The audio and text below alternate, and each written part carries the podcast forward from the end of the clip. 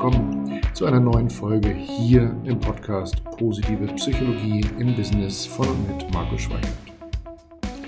Kennst du das? Ein Kollege, ein Mitarbeiter ist weniger zugänglich, die Gespräche sind kürzer angebunden, ähm, die Temperatur, die gefühlte Temperatur reduziert sich, es wird ein bisschen kälter oder es gibt sogar ganz äh, offene auch, auch Spannungen.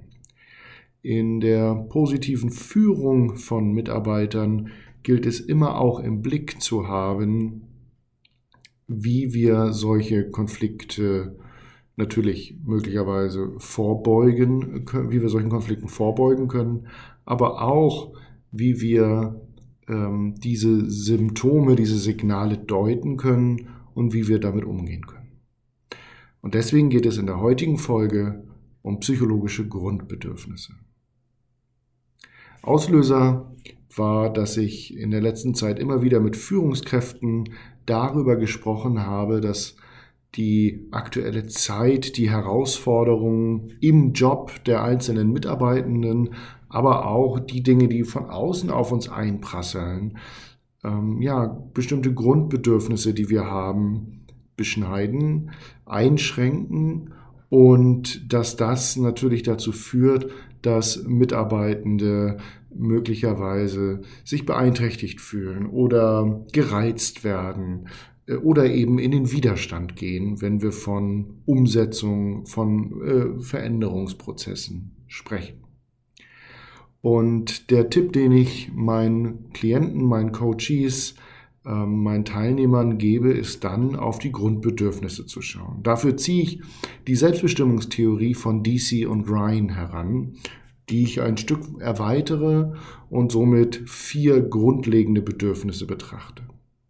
Ich möchte dir nun zuerst diese vier Grundbedürfnisse darstellen und dann darüber sprechen, wie ich als Führungskraft einen Blick darauf werfen kann und möglicherweise es auch thematisieren und ansprechen kann. DC und Ryan haben herausgefunden, dass wir Menschen bei aller Unterschiedlichkeit offenbar ähm, ja, ein bestimmtes Set von Bedürfnissen als Grundlage unserer Motivation teilen. Man muss sagen, dass diese Theorie wahrscheinlich eine der einflussreichsten im Bereich der Motivationstheorien der letzten 20 Jahre ist. So schreibt es, ähm, so benennt es auch ähm, ja, Nico Rose in seinem Buch ähm, zum Thema Managemententwicklung mit positiver Psychologie.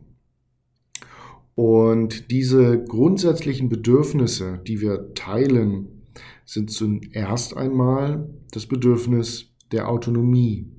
Wir möchten Autor unseres Handelns sein.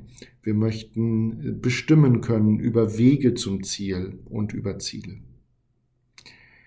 Zweitens das Bedürfnis der Kompetenz, der Selbstwirksamkeit. Wir möchten uns fähig fühlen, einen Beitrag zu leisten. Wir möchten das Gefühl haben, dass unser Tun zu einem Fortschritt führt, zu einem Ergebnis.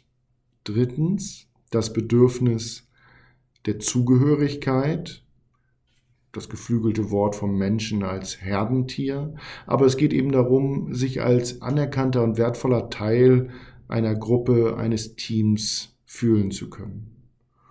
Und, und das wäre so die Erweiterung, ähm, das Bedürfnis, etwas Sinnvolles, etwas Bedeutsames zu tun oder zumindestens nichts Sinnentleertes tun zu müssen. Vielleicht ist gerade die Abwesenheit von Sinn einer der größten ähm, ja, Widerstandstreiber, könnte man vielleicht sagen, oder Demotivatoren. Kommen wir dazu, wie kann ich als Führungskraft diese Themen in den Blick nehmen? Ganz oft stelle ich Teilnehmenden in Workshops oder auch Coaches die Frage, wo wurde eines dieser Grundbedürfnisse bei den Mitarbeitenden in der letzten Zeit verletzt oder irritiert? Zum Beispiel, wenn ähm, durch, durch Managemententscheidungen in größeren Change-Prozessen Stellenprofile verändert wurden oder über die Köpfe der Mitarbeitenden aus gutem Grund hinweg Entscheidungen getroffen wurden, die das tägliche Handeln der Mitarbeitenden massiv äh, ähm, ja, massiv einschränkt oder verändert. Das kann natürlich zum Beispiel dazu führen, dass eben das Autonomieerleben sehr stark eingeschränkt ist. Ähm, in Prozessen, wo viel standardisiert wird, ist das regelmäßig der Fall. Oder wenn sich die Aufgaben maximal verändern, kann es dazu führen, dass das Bedürfnis äh, nach Kompetenz eingeschränkt ist, weil die Mitarbeitenden sich natürlich fragen, wie kann das gehen? Wie kann ich das, diese neue Aufgabe schaffen? Kann ich das überhaupt schaffen? Und so weiter. Und auch das Bedürfnis nach Zugehörigkeit kann in Change-Prozessen natürlich irritiert werden, wenn ganze Teams aufgelöst werden ähm, oder wie im Beispiel von Twitter ähm, die Frage im Raum steht, wer kriegt denn morgen eigentlich die E-Mail, dass er seine Unterlagen äh, abholen kann. Und dann ist die nächste Frage, wie kann ich denn dieses Bedürfnis nähren? Wie kann ich denn dafür sorgen? Und habe ich eine Idee, welche, welches der Bedürfnisse für den einzelnen Mitarbeitenden besonders wichtig, vordergründig ist? Denn in der Regel kennt man ja als Führungskraft seine Pappenheimer und die interindividuellen Unterschiede, wie wichtig dem Einzelnen Autonomie oder eben eines der anderen Bedürfnisse ist. Und wenn ich dann sozusagen den Füllstand definiere, kann ich daraus Maßnahmen ableiten, wie ich dem Einzelnen begegne und vielleicht auch erklären, warum sich Widerstand an der einen oder anderen Stelle regt. Was mir dabei ganz wichtig ist, dass die Konsequenz nicht immer sein muss, dass wir als Führungskraft dann für den Mitarbeitenden und diese Bedürfniserfüllung sorgen, sondern dass wir in einen Dialog darüber eintreten, ähm, mit dem Mitarbeiter, wie das gut erfüllt werden kann und was der Mitarbeiter braucht, was er sich wünscht.